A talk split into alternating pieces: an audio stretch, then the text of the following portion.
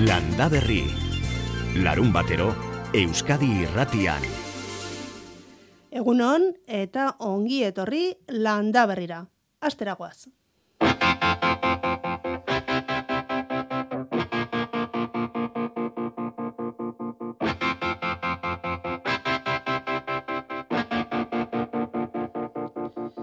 Nafarroara begira hasi behar dugu gaurko saioa, pasaden astean baino lasaiagoa da egoera, baina badago zer hausnartua eta aurrera begira eman beharreko pausoak zehazten ere, hasiak dira. Gogoratu, amar mila hektareatik gora erre direla Nafarroan, azken bi asteetan. Baso eta nekazal lurrasko. Erantzunkizunak banatzerako orduan kritika ugari izan dira bai Nafarroako gobernuari zuzendutakoak eta baita nekazariei zuzendutakoak ere, baina orain aurrera begira hasteko garaia da eta kizkalitako lur eremuetako alkateek eta Nafarroako gobernuak ustaiaren lauan egingo dute bilera. Halere, aste honetan basuaren zergaitiak, ondorioak eta aurrera begira hartu beharreko neurriei buruz asko hitz eginda.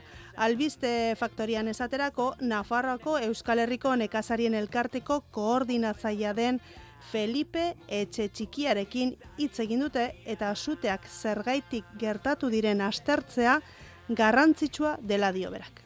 Ikusi behar da mendia nola dauden eta alde hortatik ere lan asko dago egiteko, ez? E, herri guztiak e, bueno, mendiak hartzen ari dira, e, herrietaraino sartzen ari dira eta horre lan asko egin behar da, ez? Inguru guzti horiek eh, desbrozatu beharko lirateke, batez ere gure ustez hor dago lana, ez? Ba, dato, hola, zehaz bat emateko, Nafarroan azkeneko urtean, bueno, azkeneko amabosto gehi urtetan, ia, ia lagun mila ardi gutxiago daukagu. Ardi horiek ere bere lana egiten zuten, eta mendi hauek eta garbitzeko, e, bueno, modu batzen. Eta momentu hontan e, olakorik ez dago, eta bizka bat e, ikusita zer datorren, ba, hortik ere joko behar, jo beharko dela uste dugu, ez? E, usta biltzeko eta debekuak eta ere egin beharko dira, momentu jakin batzuetan, baina hortaz aparte lan asko dago egiteko eta horri heldu beharko zaio. Aurrera begira protokolo aldatu beharko litzateken galdetuta, hau izan da bere erantzuna. Bai, protokoloak aldatu beharko dira, baina ustak bildu ere bildu beharko dira. Ordun pixka bat eh, buruarekin jokatu beharko da, eta jendeak lanak egin beharko ditu biharko egunean ere. Eta ba esandakoa e, olako be egun bero eta izetsuetan ba gelditzea e, bueno zatu agindu beharko da. Eta nik uste dut horre, horren aurka inor ez dela salduko kontua da e, bueno hori ere ez dela nahikoa eta ikusita datorrena eta aurten adibidez izan dugun bero, bero aldi hau e, uda iritsi aurretik berriz ere etorriko da. Eta bai protokoloik aldatu beharko dira eta burutsu jokatu beharko da argi dago. Felipe Etxekian Nafarrako eneko koordinatzaileak adierazi duenez etorkizunean burutsu jokatu beharko da eta aurrera begirakoaz hitz egin dugu baitere amarauna zaioan gure lur fundazioko inigo petri biologoarekin. Argi esan digu naturak bere erritmoa duela eta hori errespetatu egin behar dela. Ba, azteko, Mm, eh, bueno, bizi, bizi garen leku eh, mundu honetan nahi dugu dena lehen bailen egitea, dena de, lehen bailen lortzea, eta natura bere ritmoak ditu, mm, ez dira, ez dira oso azkarrak, ez? mantxo-mantxo dijoa e, natura, leku batzuetan lagunduko, lagundu beharko dugu, ba, birlandaketak egiten, edo hainbat e, zenbait kudeak eta desberdinak egiten e, e, urari dagokionez, e, eta lurraren erabilari erabilerari begiratu eta beste leku batzutan eh hobe izango da ezer ez egitea eta narori, e, naturari ustea bere bere ritmoan ba bir sortzea, ez? E... Baina ikusi behar da leku lekuz leku zer, zer egin behar den. Ez dira leku ber, de, guztiak berdinak eta ezagarri desberdinak dituzte. Esan bezala kasu batzuetan basoa izan da erredena eta beste batzuetan lur dira ustarako lurrak.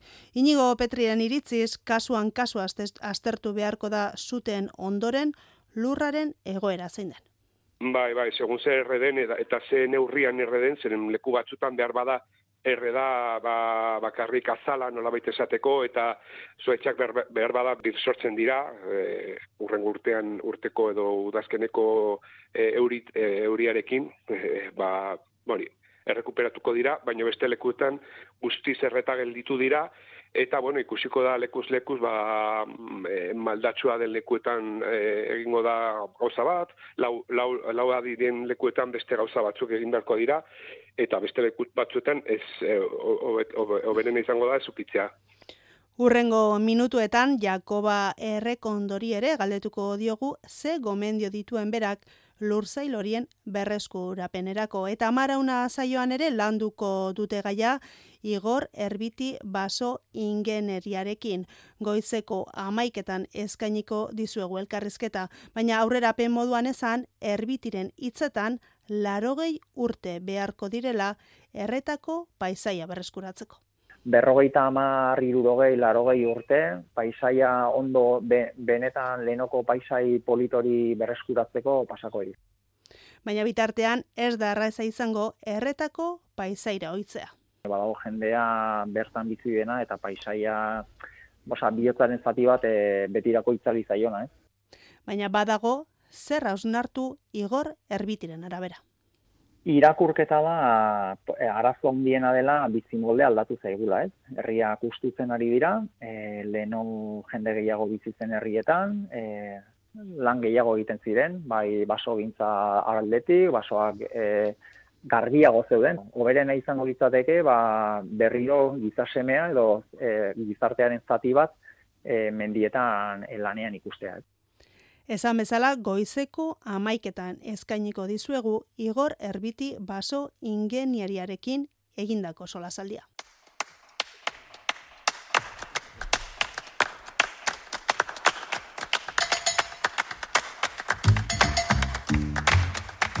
Aste honetako beste albiste bat, Europar batzordeak pestiziden erabilera erdira murriztu nahi duela 2000 eta hogeita amarrerako. Lehen lege proposamena ere aurkeztu du azken amarkadetan ondatu diren ekosistemak berreskuratzeko. Amaia Portugal gure lankideak kontatu izkigu xietasunak Bruselastik. Pestizidak 2008 marrerako euneko berrogeita mar murrizteko helburua loteslea izatea nahi du batzordeak eta horien erabilera erabat debekatu berriz parke, lorategi edo jolastokietan. Pestiziden alternatiba garestiagoak direla jakitun, nekazaritza politika bateratuko dirua horietan inbertitzeko baliatu izango litzateke bost urtez. Ekosistemak berreskuratzeko lege proposamena ere aurkeztu dute, Franz Timmerman situn berderako presidente ordea. For the first time ever, we're proposing a law that would require all member states. Europar batasuneko habitaten neuneko laro gehiago baldintzak askarretan dago eta ezeguneak erdira murriztu dira azken berrogeita mar urteotan. 2008 marra bitartean lur eta urra zaleraren euneko hogeiari heldu nahi dio batzordeak ekosistemen berreskuratze lan horretan. Eun mila milioi euroko inbertsioa eta hainbat helburu aurre ikusi ditu.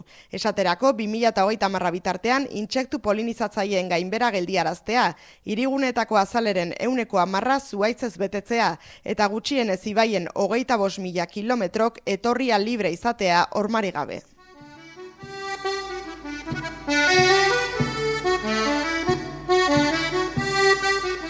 Ekosistemak berreskuratzeko ekosistemak berreskuratzeko lan horretan hemen Euskal Herrian Iruñerriko mankomunitatea areatzako meandroari beste bizi bat emateko laneta ari da. Besteak beste, intsektuen hotel bat eraiki dute bertan. Bakarne atxukarro iruñerriko mankomunitateko komunikazio teknikariak azaldu dizkigu ekimenaren nondik norakoak. Egunon, Bakarne? Egunon, bait.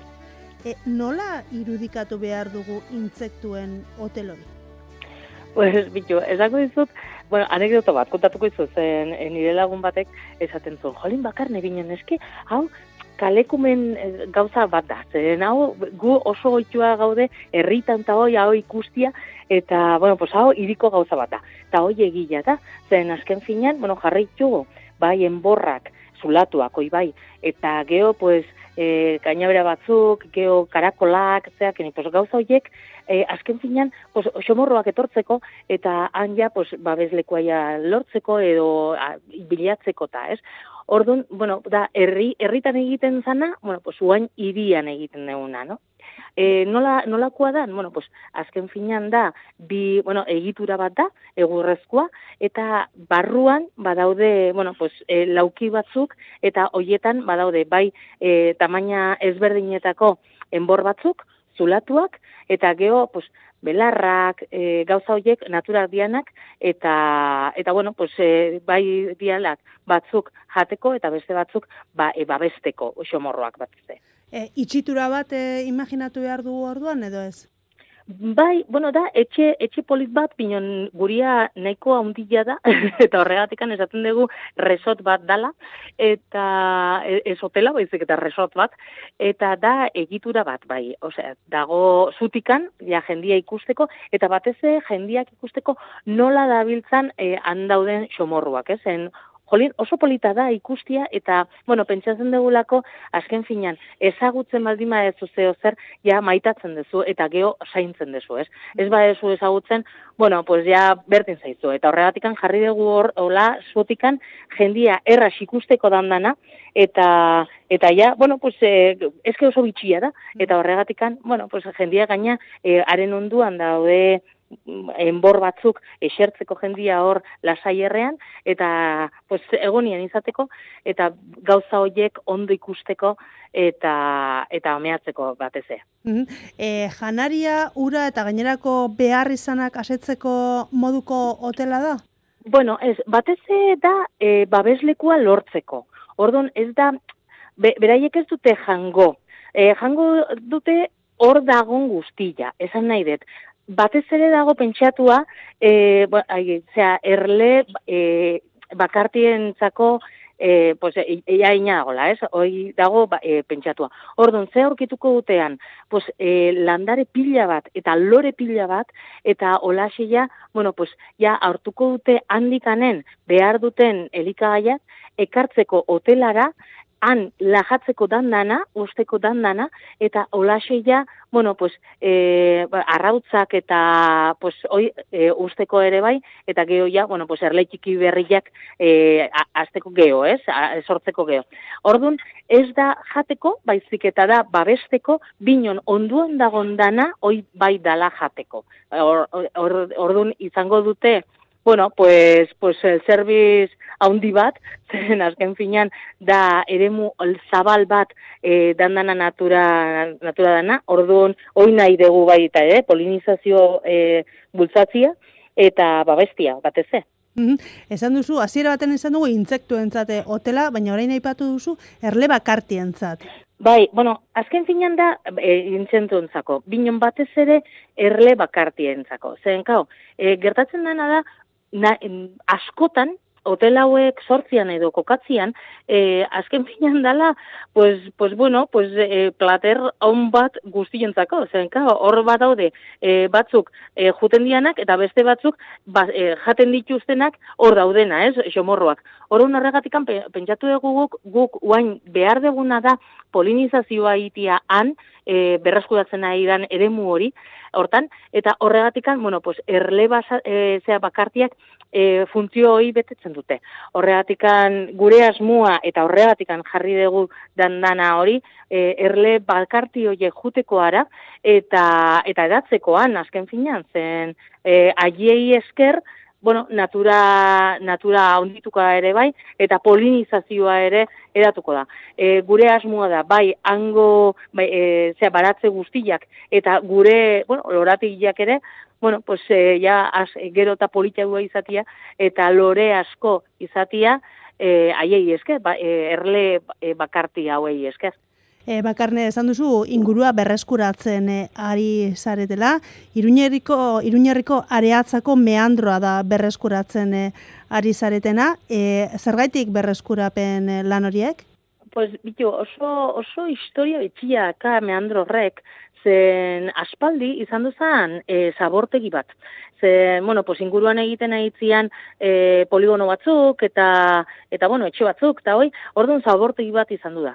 E, ja mankomunitatea hartu zuen ura eta pixkanaka pixkanaka berreskuratu zuen, e, uain e, ja landatu itu zuaitz asko eta lehen esan e, dudan bezala beste landare batzuk ere bai, e, bueno, pues ja, ja berreskuratzeko erabat zergatik, azken finan, e, iri e, eremu batian daota, orduan iriak e, birika behar du, eta haren birika pues, meandroa izan daiteke, eta bestaletikan e, ibaia ere bere lekua behar du, ez? Zen, bueno, ja, guztio dakigun bezala, pues, adibidez, e, abenduan izan genuen gauza beha, ez? E, batzutan, e, ibaia bere tokia behar du, eta pues, haunditzeko, zabaltzeko, eta ura bere bidetita, bidetikan jateatzeko pixkat, ez? Bueno, hoi e, gertatzian, eta gu bakigu gertatuko dala zen, azken finan jabetza arena da, osea, gure eremuaren jabea ibaia da, ez da, e, ez gu, gu,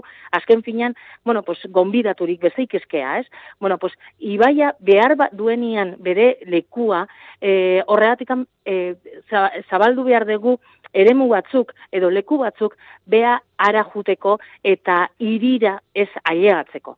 Horregatik guretzako oso importantia da areatzea meandrua, e, bai natura hori bere lekua aurkitzeko eta ibaia ere, bueno, pues kaltea hundirik ez egiteko iriari. Bueno, ekosistema berri bat eh, esan dezakegu eh, birsortu duzuela horre areatzako meandroan, e, lana, imaginatzen dut, espezialisten lana izango dela, ez dakit nor esan duzuen lagun? Bueno, claro, eh, es que oso, oso lan konkretua da, berreskura, bueno, ez dugu sortzen baizik eta e, berreskuratu dugu zen, azken finean, leno batzen, e, bueno, pues, e, biodiversitate hori eta ekosistema hori, azken finean, bueno, bueltatu diogu naturari berak zeukana eta gukendu dioguna, ez? Orduan, bai, hoi egiten nahi gea, eta hoi egiteko, bueno, pues, e, mankomunitateko ingurumen, e, zera, arloak, e, buru belarri jarri da, e, dandana hoi lortzeko eta egiteko, eta bestaldetikan, bueno, pues adibidez, e, pues gure resort hori edo gure gure hotel hori e, ornitolan e, enpresa egin du, e, Gabi Berazateiren eskutik, eta horretaz aparte, claro, guretzako oso importantia da ez bakarrikan egitia, baizik eta e, erakuz, erakustia ere bai, e, nola esan dut leno pues oso importantia zala guretzako e, herritarrek ezagutzia gure lana eta batez ere xomorroak, bueno, pues horregatikan beste ekitaldi batzuk ere egiten aigea, e, bueno, pues herritarrak arajuteko eta gozatzeko. Hoi ere, pues, e, e, zera, gabik egiten ditu e, e, ekitaldi hoiek, adibidez, pues, junden hastian e, juntzan hotelera erakustera eta, bueno, adierazpen bat ematera, ez? Eta, bueno, pues adieraztera pixkat zer egiten aigianan, e, zer dagonan, e, zein da haren garraintzitsua, haren garrantzia, ze, zergatik e, gauden hor, bueno, dandan hoi gabik egite, gabite egiten nahi da, e, adierazpen hoiek eta geo bestaletikan ere, bueno, pues, e, eras, erakusten ditu beak, pues, handauden xomorruak, handauden animaliak, handauden landariak, ja, pues, jendiak ere, bueno, pues, kontuatzeko eta barneatzeko haren importantzia. Bueno, ba, bakarne atxukarro, mila, mila esker, badakigu hotelean e, guretzat behintzat ez dagoela leku gehiagirik, baina meandroa bizitatzera bai urreratuko garela.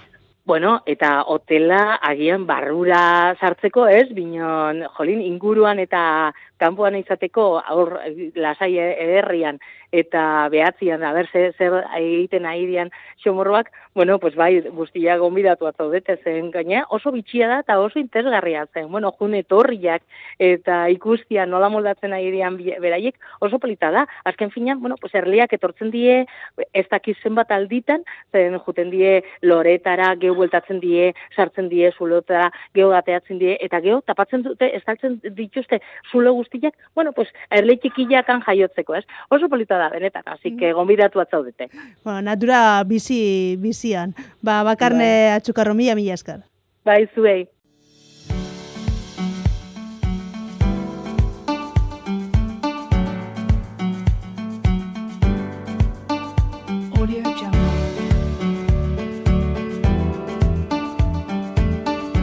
Landaguneari laguntzeko beste modu bat, bertan egiten duten lanari, ekoizpenari balorea ematea da, eta horretan saiatzen da ongi etorri baserrira ekimena.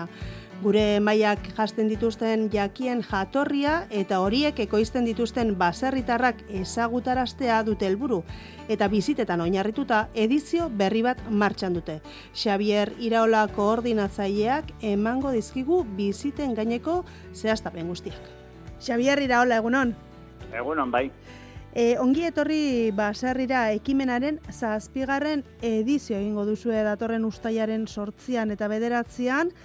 E, baina hasteko zer da zehazki ekimen hori? Bueno, azkenen e, ekimena oso simplea da, ate gure baserretako ateak e, zabaltzea, ba, interesa duen orok, e, konsumitzailea, e, bizilaguna, kuriosia da daukenak, ba, gure bizimodue eta gure ekoizpenak eta gure elikagaiak ezagutzeko aukera emateko. Mm -hmm. nola lan egiten duzuen, nola bizizareten? Bai, bai, ze askotan, askotan, ba, no, ba, batzuk e, interesa izaten dute, ba, bueno, e, produktu jakin bateratik, edo edo ez dakit, ba, dibidez, ba, e, aurten, ba, zerainen baso bat bizitatuko da, baina horren jarraien bizitatuko da egurrez egurrekin edo egurrez egiten dien biziklet ziklismoko e, bizikleta e, karreako, ez? Mhm. Eta ordun ba bueno, ba askotan ba bueno, ba ezakizu zein dan interesa pizten duena edo produktu bea edo herria, edo baser mota, edo beste hainbat e, faktore daude. Mm, beraz, Abier, ez dira baserriak bakarrik bizitatu halko direnak ongi etorri baserria, baserrira ekimen honetan? Bueno, hogeita mar daude, eta hogeita mar hoietan, ba, baserrik die, ba, hogeita zortzi, bepero daude, ba, bueno, ba, ez die ontziratzen duten batzuk, eta, ba, bueno, ba, xitake perretxikoak ekoizten duna, ez? Hori agroalde baten dagoena, Eta gero baita ere, ba, bueno, ba, zeraineko hortan basoa dago, baino osatu egingo dugu e, e, bisita, ba, e, ba, arotzegi batekin, ba, esaten, temeta, asalko e, markako ba, egurrezko biziketak egiten dituna. Eta gero baita ere badago, ba, aralarko txabola batea bisita egitea, ere bai? Ja, ze, ze polita, ez? Bai. Orain arte, behintzat, aurreko urtetan ere osondo e, funtzionatu du, txabolaz aldatzen jutekea, ez die beti berrinek izaten, eta urten ba, e, beltzulegi txabolara bizitatzea jungo gea, eta bertako ba, hartzai familiarekin egon, e, ikusi nola e, bizidien, zeparajetan bizidien, nola zaintzen duten ingurunea, eta bestalde ere bai, ba, ikusi gazta nola egiten duten, mendiko gazta nola egiten duten. Mm Bueno, hartzai e, etxeako txabolak e, bizitatu halko dituzte, e, bertaratzen direnek, izen ematen dutenek behintzat, ongi etorri bai. baserrira ekimen horretan. E, korta barruan ere sartu halko gara? Bai, bai, bai, bai. A ber, e, daude hainbat aukera.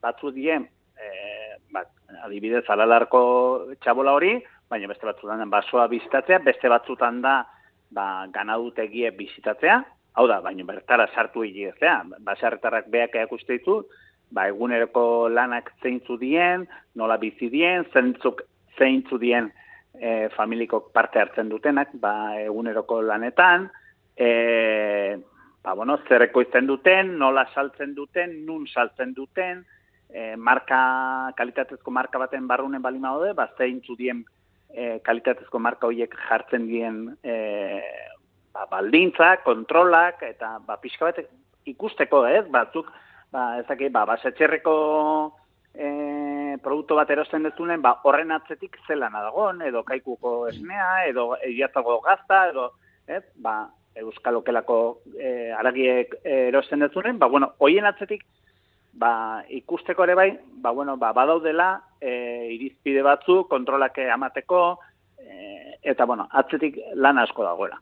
Mm, baserritarren lan horri ba, garrantzia eman eta ezagutara hasi. Bai, bai, bai, bai, pixo bat, ez dala, ez, askotan ez da mitzela, ba, e, arrautza baten atzetik, ba, bueno, ba, ze prozesoa dagoen, eta baloren ezagutzea, eta zuk arrautzak erostea jutetzenen, ba, bueno, ba, nola bai, goatzea, ez, ze bisita egin dezun, nola egontzean, batzak ikasu honetan, ba, dibidez, ba, banesakin edo lo que sea, eta e, e, baloratzea, zein tornotan ekoizten dien arrautzoiek, eta, bueno, ba, urrengon, ba, seguramente, be, e, erosketa egiten duzunen bestera batea egingo zu. Mm Eta ze perfileko jendea joaten da ongi etorri bazerrea ekimen honetara esan dugu, aurtengoa zazpigarren edizioa dela. Bai, bai, normalen e, jende gehiena die, e, famili gazteak, ba, bikote bat, ba, bi edo irumekin, askotan, ba, bueno, ba, e, bi edo iru famili batea juten die, ez? Baina normalen hori. Eta gero beste perfil bat da ere bai, adineko jendea. Erdi jubilatu, jubilatu batzuk, edo hori. Eh? Pizka bat, ez deu bilatzen, e, bazakit, ba, udaleku bateko e, hogeita mar umetako talde bat eta ala, talde osoa bete eta, ez? Ez da, kuestioa betetzea, betetzegatik. Baizik eta pixka bat, e, ze azkenen, famili bat balima dijo edo talde txikita antolatuta balima daude, ez? Ba, beraien arten ere, ba, ba, arreta gehiago jartzen dute, beraien arten ere vigilatu egiten dira, elkar bezilatzen dira edo hori, ez? Mhm. Eta naiz eta hogeita mar pertsona jun, ba, azkenen, az, barrunen dauzkezu, ba, sortzi igual famili, mm ez? Eta Xavier, azkenean, bezero potentzialak bilatze ere bada, ez, helburua? Bai, bai, bai, bai, bai, bai.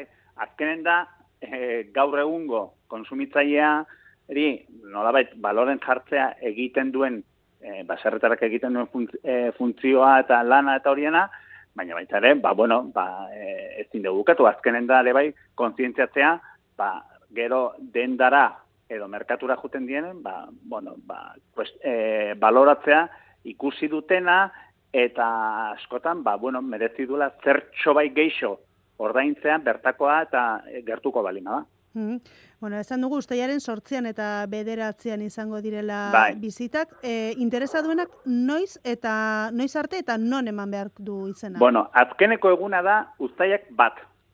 E, egun hori barne, eh? Eta e, pagina web bat badago, oso horreza da, ongietorri baserrira, eus. Mm -hmm. Eta bertan dago zerrenda bat, hogeita mar baserri daude, eh? E, lau edo bost ja itxita daude, baina bueno, beste hogeita bost bat gehatzen die, eta e, hor bertan, ba, ikusten dut zein dan ba, interesatzetuna, bai herrigatik, bai produktogatik, edo lokezea, eta zure dizpina da, aukeratzen duzu, izena bertan eman behar da, eta esaten duten betzen ustaia bat baino e, lehenago da, eman berra izena, eta doain da. Hori bat pare mm argitzea ere. Bai. Hori garantzitsua izaten da bai. Eh? Hori garrantzitsua izaten dela bai. Bueno, guretzako eh helburue esan dugu bezala ez da diru irabatzea, baizik eta pixka bat eh, gizarteratzea eh basarretarrak egiten duten lana, eh? Eta ordun, ba bueno, ba beraiek ere ez dute zer kobratzen, ulertzen, eh? Eta ordun e, baserretarek, eh? esan ditut, ordun azkenen da elkarlanen egiten deun gauza bat, ba, pixka bat, e, e, onura kolektibo baten bila. Mm Ba, oso ondo, Xavier e, Iraola, ongi etorri baserriko e, antolatzailea, mila esker, eta, bueno, ba, ustaiaren e, sortzian eta bederatzean, ba, bueno, ba, baserriak eta e, ba, baserritarren ekoizpen horiek ezagutzeko aukera izango dugu eta mila eskerra salpenak emateagatik. Eskerrik asko zuei eta jende animatu daiela. Landa berri. Bueno, albisteak amaituta orain zalantzak argitzeko ordua ailegatu da landa berri, horretarako, ba, zerbait idatzi, argazkiren bat e, bidali nahi baduzu edo beste edo zertarako, hau da gure WhatsApp zenbakia, 6, sortzi, sortzi, 6, 6, 6, 0, 0, 0. Eta zuzeneko telefonoa nahiago baduzue, bederatzi lau iru, 0 bat, bi, bi, 0, 0. Eta zuen zalantzak argitzeko, nola ez, ba hemen dugu Jakoba errekondo. Egunon, Jakoba? Egun ondan hoi. Zelan? Earki. Earki. bueno, zurekin hasi aurretik, e, Euskal Metekoekin e, bat egingo dugu, ba, bederatzi eta erdietako ordu ere dagoeneko pasatu baitugu. Jonander, arriaga egunon. Kaixo egunon. Ze moduz, udan sartu berri gara, baina, bueno, lehenengo asteburu honek ez du da itxura hundirik. Ez du ematen nudan sartu garenik, ez? Pasan astean bai, pasan astean oso bestelako izan zen e, eguraldia. Bai, muturre batetik bestera pasatu gara. Hori da, bai, mm -hmm. muturre batetik bestera. Momentu honetan, eh, Jonander, zerua odei trinkos bete eta ikusten dugu, eta euria ere egin du, eta ez daki momentu honetan ere baden, baina, baina euri itxura badu. E, horrela egongo da egun osoan? Ba, arratsaldera arte, bai, euria espero dugu, e, ekialdera ere helduko da, Ipar Euskal Herrira, Nafarroara, eta esan bezala arratsaldera arte iraungo du euria, gero ja arratsaldearen amaieran atertzen joango da. Eta bestalde, freskotik jarraituko dugu, gehienez, kantauri zurialdean, ba, hogei bat gradura iritsiko gara. Soilik apur bat pelago, Nafarro erdialdean, eta Ebro Ibarraen inguruan. Eta biharko ze iragarpen dugu?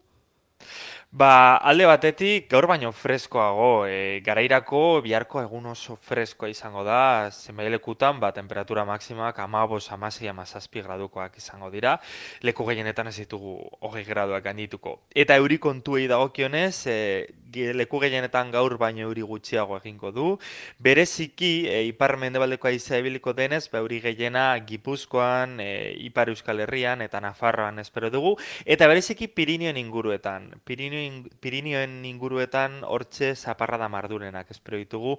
Eta bertan gainera ekaitza ler daiteke. Bueno, ba, espero dugu aurrengo egunetan hobetzea udari itxura emateko, baina asteburu honetan ba txaketa eta aterkia jarrita atera beharko gara kalera. Ba, Jonander Arrillaga, mila esker. Bihar arte agur. Agur. Jakoba, Egun on bai. berriz ere? Bai, berriz. Zuk ere karri duzu txamarra eta aterkia edo? Eh, txamarratxo bat. Aterkirik ez. Gaurko honentzako nahikoa dala uste. Bueno, Jakoba, eh, eman ditugu telefonoak, dagoeneko are ari zaizkigu entzuleak eh, galderak eh, bidaltzen, baina lehenengo eta behin galdetu nahiko nizuke, eh, pasaren asteburuan, eh, ba, beroaren ondorioz, eh, zuteak izan genituen eh, Nafarroan, eh, baso asko erre da, baina baita nekasaritzarako lur asko ere, E, egin daitezken kritikez aparte, Jakoba, e, zer egin daiteke orain nekazaritzarako lur zail horri berreskuratzeko? Bueno, ikusi beharko genduke nada lehenengo da zenbateainoko kaltiak jasan ditun lur horrek. E, ba, bueno, ba, usta edo lurgaineko buelua edo azaleko landaria bakarrik erre balimadia bagaitzerdi. Mm -hmm. Arazua da, or, segun eta ze usta da hon, ba, zuteak e, e, pasaran e, pasata aldein bierrian, ba, hor pixkatian gelditu bali da, ba, lurra bera ere erre egiten da, lurran bizitza ere erre egiten da, eta orduan ba, hor eh, lurroiek ba, gehiago, demora gehiago biharko dute bere honea etortzeko. Mhm. Eta, bueno, lurroitan bintzat, e, izango da gauza bakarra esango duke da, ba, ongarritzia. Mhm. Bizitza hori, hori berreskuratzeko e, ongarriketa organikoak egitea. -hmm. Bakarri gelditzen da, eh? Lu, nekasaritzako lurzailetan. Mm -hmm. Da urestatu, aparteko urestapenik? Ez, ez, gaina hor gehien, lur gehienak izango dira berez urestatzen ez direnak, e, batez ere laboriak e, egitea dedikatzen dianak, geofrutarbolak eta bar, egongo dira, ez da? Horretik ba, batien da bestian ez da berdina izango, baina urestaketak ez du hau soluzionatzen. Mm -hmm.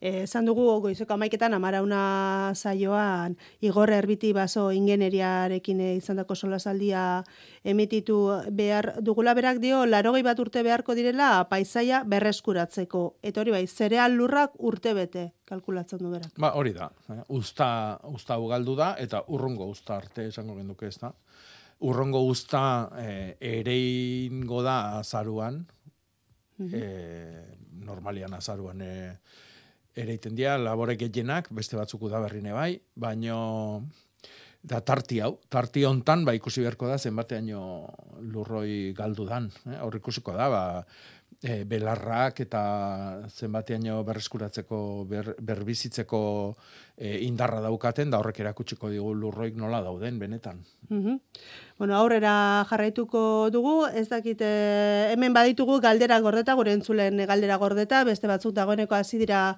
e, WhatsApp ez galderak e, botatzen, e, zuk esan, Jakoba, nondik hasi gara? Ba, nahi zunetikan. nahi zunetikan. Bueno, ba, entzule batek ezak galetzen zigun beste egunean altzatik, e, porruak zaertu nahi dituela, e, berak uste du ustaiaren e, irue egun egokia izan daitekeela, baina ba, zure iritzia jakin nahiko luke. Bueno, porru landaketa, eh, bueno, landaketa guztik bezala, hilberan egin beharko genduke. Mhm. Hilberan sartuko gea datorren asteazkena akin. E, Hogeita bederatzian. Hogeita bederatzitikan, e, ustailak amabia bitartian e, izango Mhm. gea, e, hil- hilberan. E, hoi dana hilbera osua ona izango da landaketak egiteko. Porrua, ja lehenengo azaketare jartzen hastia dakau, azajendia, eh? Mhm. brokulik, eh, azaloriak, romaneskuk, eh? eh, hoi danak. Eta, e, baino porruantzako egun onenak izango dira osto egunak. Eh? Osto E, egunak? egunak edo sustrai egunak. Eh? Da, Bilak zeintzuk dira. dira hiek. Eta bueno, osto eguna izango da, ustailak bata, eh? eta gero, e, festakin aztu, eta San Fermin eguna, eta urrungoa. eta San Ferminan biharamuna. eh? Bat, zazpi eta sortzi izango dira, onen onenak. Amar eta maikare bai, baino ja urrengo astea guazti. Eh? Mhm. Amar eta maika oso, oso onak baitare. Mhm. E, entzule bate galdetzen digu WhatsAppean e, noiz izango den egun egokia porru aldatzeko, ba, egun horiek, ez? Era, galdera erantzun da, geratzen da. Beste balde, bate galdetzen zigun baitere, e, bueno, negurako saskia prestatu nahi duela, haren galderari ere erantzun da. Egun hauek dira, Bai, bai, ja hasi gaitezke hori ba azak eta eh, negua hornituko digutenak porrua da, eh, eh, barazki erreginan, Mhm. neguan, baino baitare azajendi hau, eh? Orduan, hoiek eh, hilbera hontan urrenguan ere bai. Mhm. Abuztuan erdialde arte izango dan urrungo hilberare oso ona izango da landare jenti hau landatzeko. Mhm. Oso ondo. Bueno, landa berrin e, tomateak e, izketagai e, izaten ditugu beti, eta entzule bate galdetzen digu. Lurra jorratzia tomate eta piper inguruan garrantzitsua da? Geruza gogorra txikitzea, zergatik, nola egin behar da? Bueno, geruza gogorra balima dago, eh, hor arduratu behar geha zergatik handagon geruza gogorra. Orduan hor, eh, geruzak, eh, komeni da lurran asala beti arrua eotia. Mhm. E, bueno, gogorra balima dago, esan nahi du, edo nahiko materia organikoik ez dago hor, edo zanpatzen dugu, bai gu lan egiten degunean, edo makinak erabiltzen ditugulako, eta orduan hor ba, trinkotu egiten da, eta horrek, e, bueno, ba, bizila, e, bueno, usatzen du, eh? Mhm. eragozten du. E, bizila eoteko hor dauden bakteriak eta lana bier bezala egiteko eta horren ondoren landariak jaten dute ondo eta errez, ba, lurrak e, bueno, aldala, aldan eta arroena egon behar du, eta orduan hor e, komeni da, asaloi a, arrotzia. Eta orduan lurrari hor, arrotzea. Bai, jorrak eta ba, kasu horietan ondo dago. Mhm. Beste bate galdetzen digu hemen e, WhatsAppean, ea tomateak, onalden tomateak kapatzea, eta noiz egin behar den. Bueno, tomatia eh, kapatzia edo inaustia eh, aspaldiko itxura bada. Tomatiak ostua dun eh, ostua dun osto bakoitzakin ematen du kimu bat. Eh? Orduan, eh, kimu oik kentzia, komeni dala esaten da, ba, bueno, ba, ale gutxigo hartu ditzan, hau da, lore gutxigo izan dezan, eh, eta eh, jaten du noi, ba, lore hoietara bideratu, eta orduan, ba, tomate haundiguak izateko. Mhm. E, geota gehiago ikusten da jendia inausketa hau egiten ez duna, eta bueno, ba, berdin berdin e, ateratzen diala esaten dutenak. Eh? Alek kaskertxioguak izaten Mhm. dira, baino, bueno, baino igual, gehiago. Eh? Nik uste toki bakoitzean eta bariedadian araberako gauza badalau. Ordu, ni beti gomendatzen dut. Proba egin. Batzuk inausi, Eta beste aldamenian beste batzuk eh, berdin-berdin lana indegun lur batian, eh, aldaera variedade berekoak dianak, eta eh, berdin-berdin zaindu ditugunak, eta gero zainduko ditugu berdin-berdin, ba, batzuk inausi eta beste batzuk ez, eta ikusi, Mhm. eta oso denbora gutxin, ba, jakingo dugu gure baratzan, eta variedade horrekin zer gertatzen dan. Mhm. Oso, ondo, ba, tomatekin eh, jarraituz, beste batek dio, nik tomatea jardinera haundi batzuetan dauzkat, azpian platerarekin. Kentzea komeni da? Bueno, hoi beak ikusi behar du. Bai, hau da, ureztatzen degunean, platera hoi urez beteta gelditzen balima da, euna junda, euna etorri, Horrek esan nahi du, ba, lur horrek ez dula uroi bihar. Mhm. Orduan egin beharko genduke, ustu. Platera kentzia, bueno, hoi bakoitzak, bai, bakoitzak ikusiko du. Ureztatzen egunean, plateran urpixka bagelditu eta urrungo egunean desagertu balima da, esan nahi du lur horrek Bai. igual hartzeko ere, ba, denbora pixka bat behar dula. Mhm. Orduan, o- horren arabera, ureztatzen degunan arabera, eta zelur klase degunan arabera, nun dagonan arabera, zenbat eguzki ordu ditun eta bar eta bar, ba, horren arabera, ba, platera hoi tarteka ustu beharko deu, edo beha iruitze basaio kendu. Baina, bueno, baina egoera, eh, adibidez, lengo azteko abezelako egoera batzutan, ba, platera lagundu dezake, ur erreserba bat horreukitzia, bero Mhm. ondik daudenean. Zatik, lorontzitan dagoen landariak beti esaten dugu, kartzelan dago, ez dauka bere kaxa ura eta janarik bilatzeko aukeraik. Orduan, e, lorontzia baita ere, e, e, ez da euskitan e, berotzen dala, lurra berotzen dala, baizik ontzila bea ere berotzen, da. Berotzen da. Eta orduan horrek lurrai e, lehorte haundigua ekartzen dira, orduan ur premia haundigua daude, eta orduan hor, horren kudeak eta bakoitzak ikusi behar du. Mhm. Bueno, badaukagu hemen beste bat ere bai, tomatei dagokienez, negutegian armi arma gorria eta euli zuri txikia dituela kontatzen digu, eta hainbat ba, botikekin tratatzen ari dela. E, argazkia ere bidali digu e, Jakoba, eta berak dio, bueno, ba, gaitz madarikatu hau ez zaiola joaten. Hmm. Botiken e, argazkia hemen dugu, ez dakit e, ze gomendatuko zenioken berari. Bueno, e, eulitxurila eta armi armagorria ditu, eta e, bere tratamentua da e, erabiltzen du Bacillus thuringiensis, kurstaki, kasu hontan, kurstaki aldaera, e, gero erabiltzen du jaui potasikoa eta erabiltzen du nim olioa. Mhm. Baino, e, nik ikusten detena hemen, dia bi gauza batez ere deigarri. Bat da, Bacillus thuringiensis e, behar daukan marka hau, da hautsa botatzeko. Ez da urakin nastuta botatzeko. Eta behak esaten digu motxilan nastuta botatzen dula. Ah, Eta beste alde batetikan, Bacillus thuringiensis honek sufre puntu bat da maki. Sufriak ere beti laguntzen du e, insektizidai, baita beste fungizidai ere. eh. Baino, kasu hontan, sufria ezin da nastu e, ni molilloakin. E, nasketa toksiko bada. Jau. Mm? Orduan, Ordu- e, netzako e, e, nasketa honetan, e, da hon hankasartzia da, erabiltzia e, Bacillus thuringiensis klase hau. mhm. Orduan, e, hartu beharko luke, sufreik ez dakan bat, eta beste alde batetikan e, urarekin nastu daitekena. Ez hautsa bota behar dana. Mm Mhm. Kasu hontan, ala da. Gero, aparte, e, saiatu behar geha, tratamentu gabe baitare, ba, beste lan batzuk eginda e, hauei aurre egiten, bilak, bai armi armagorriak eta bai eulitxuriak lehorra eta berua maite dute, eta orduan hor saiatu behar geha, e, temperatura jaisten, negutegi hortan, orduan horrek bakarrik e, atzera egiten lan, lagunduko luke, eta ezetasuna hilotzen. Mhm. Eh, orduan, mm, beti izan du deu, ba, negutegilaren plastikoa busti, hor batez ere babesten dialako eulitxurik, Orduan, horrek e- ezetasuna ekarriko du, temperatura gestia lortzen bali dugu ere, bere alde egingo dute. Mhm. Gero tratamentuak ere egin beharko ditu, baina bueno. Eh? Orduan, e, bi gauza hoik, e, Bacillus thuringiensisa kontuz erabiltzen ari dan horrekin, eta bestia, ba, negutegian barru egin ditzakegun, beste lan fisiko hauek esateko. Mhm. Oso ondo. Beste batek galdetzen digu e, uliatik idazten digu berak, e, esan du aurten lehen aldi zaldi zimaurra bota dut baratzean duela gutxi etorri naiz bizitzera eta ez nuen lurrik eta zalditegian hartu nuen. Eta tomate eta piper landareak berde berdeak daude tomateak batez ere bi hiru adar nagusi dituzte, ostoak eta lore oso gutxi.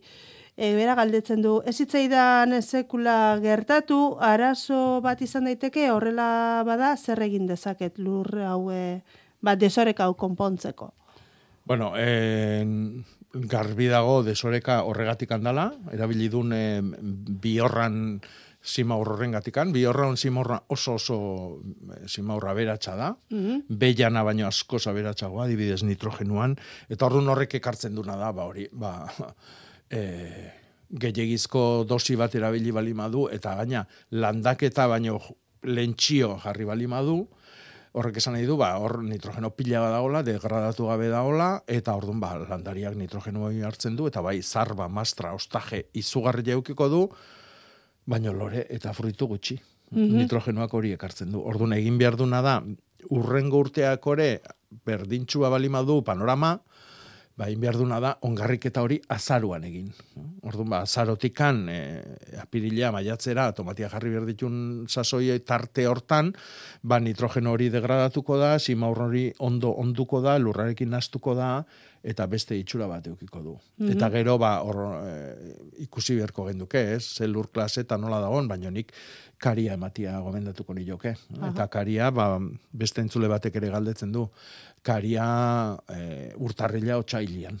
Azaruan e, on, ongarri organikoa bota bali badeu, ba, karia urtarrila otxailian, nahi gustatzen zait pikorra erabiltzia, hautsa bota biherrian, koskorrian bota, Mhm. bere eragina luzetzeko denboran, eta dosisa, ba, e, aspaldi kareik usaiture ingabeko lur bat eta zaibali magea, ba, eunda irurogeita mabos ba gramo bintzat bai, metro kuadroko, e, dosi arrunta izango litzake irurogeita mabos ba gramo. Mhm. Bueno. Oso ondo. Bueno, telefonoaren bestaldean dugu Koldo. Koldo, egunon? Bai, egunon. Egunon. Beitu, eh, bai, egunon. Amorototi deitzen du, bai.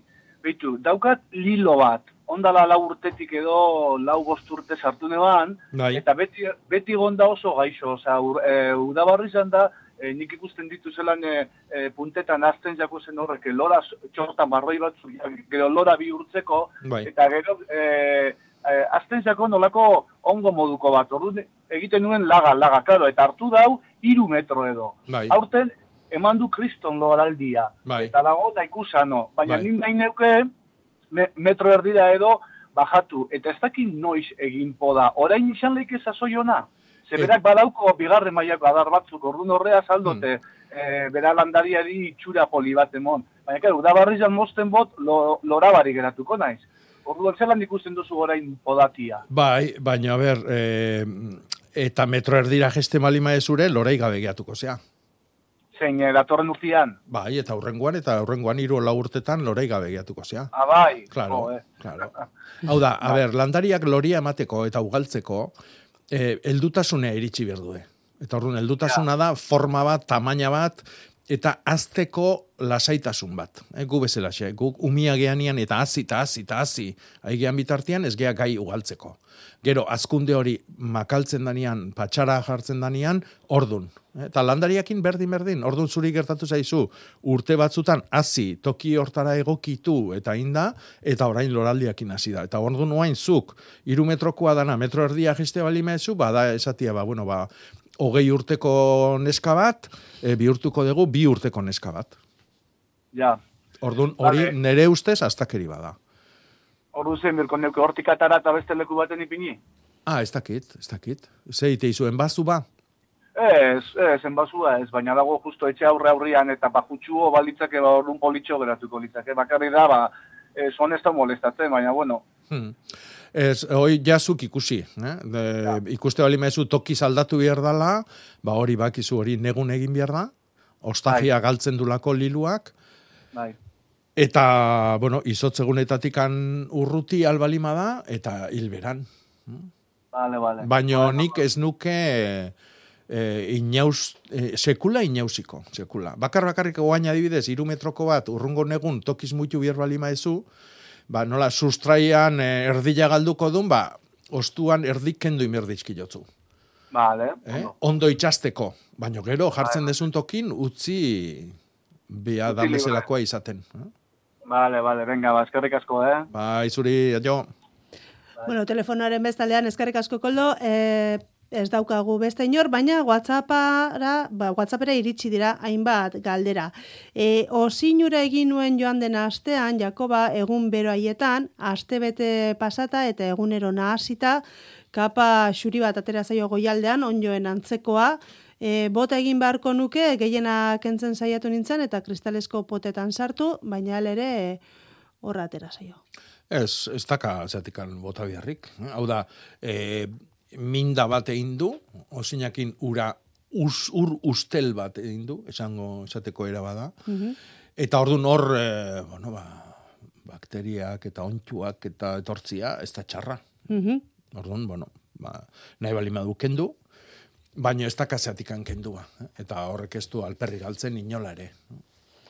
Beste bate galdetzen digu hemen WhatsAppean, zanahoria ereitzeko noiz da egun ona, e, hasieran erantzun dugu galdera horri, Jakoba, esan duzuna hilberrian, oraintze osto egunetan, E, hilgoran ere inbierko genduke. ahilgoran. Bueno, nik esango nioke prueba iteko. E, hilgoran eta hilberan biletan aurreko hastian ez daki zein galdetuzun da gauza bea esan hilen. Adibidez, e, gaur ratxaldian eta bilar astelena eta asteartiare bai, e, sustrai egunak dia eta hilgorak. Eta hor, hor erein. Mhm. Erdila, erein hor. Eta gero, hilbeeran, lehen esan deuna, San Fermin eguna eta urrungo egunak ere sustrai egunak dira. Da, proba egin. Mhm. Amarreguneko tartiakin, baina lehenengoak hilgoran eta bigarrengoak hilberan. Eta gero, irailean deitu dezana. Oso ondo. Bueno, ba, Jakoba mila mila esker, gure ordua amaitu da, e, zuen zalantzak eta kezkak argitzen saiatu gara, ba, bueno, ziur gaude gehiago ere sortuko zaizkizuela, e, hemen WhatsAppean e, ba, galdera asko iritsi zaizkigulako, denak gordeko ditugu datorren asterako, eta hemen espero zaituztegu datorren zapatuan Euskadi Erratiko landa berrin. Asteburu ondenoi. Ondo izan. Argiaren bidea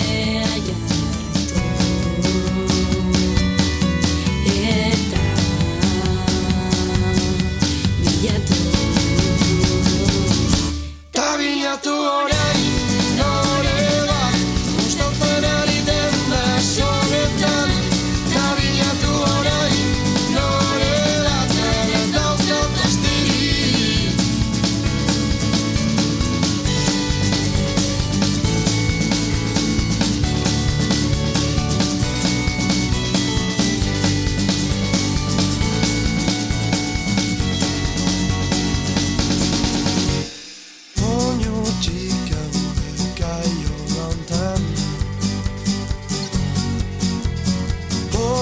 txakarela eskutatu Bake faltsu bat iztituko Herria ezin da matxinatu Amaitutako orduak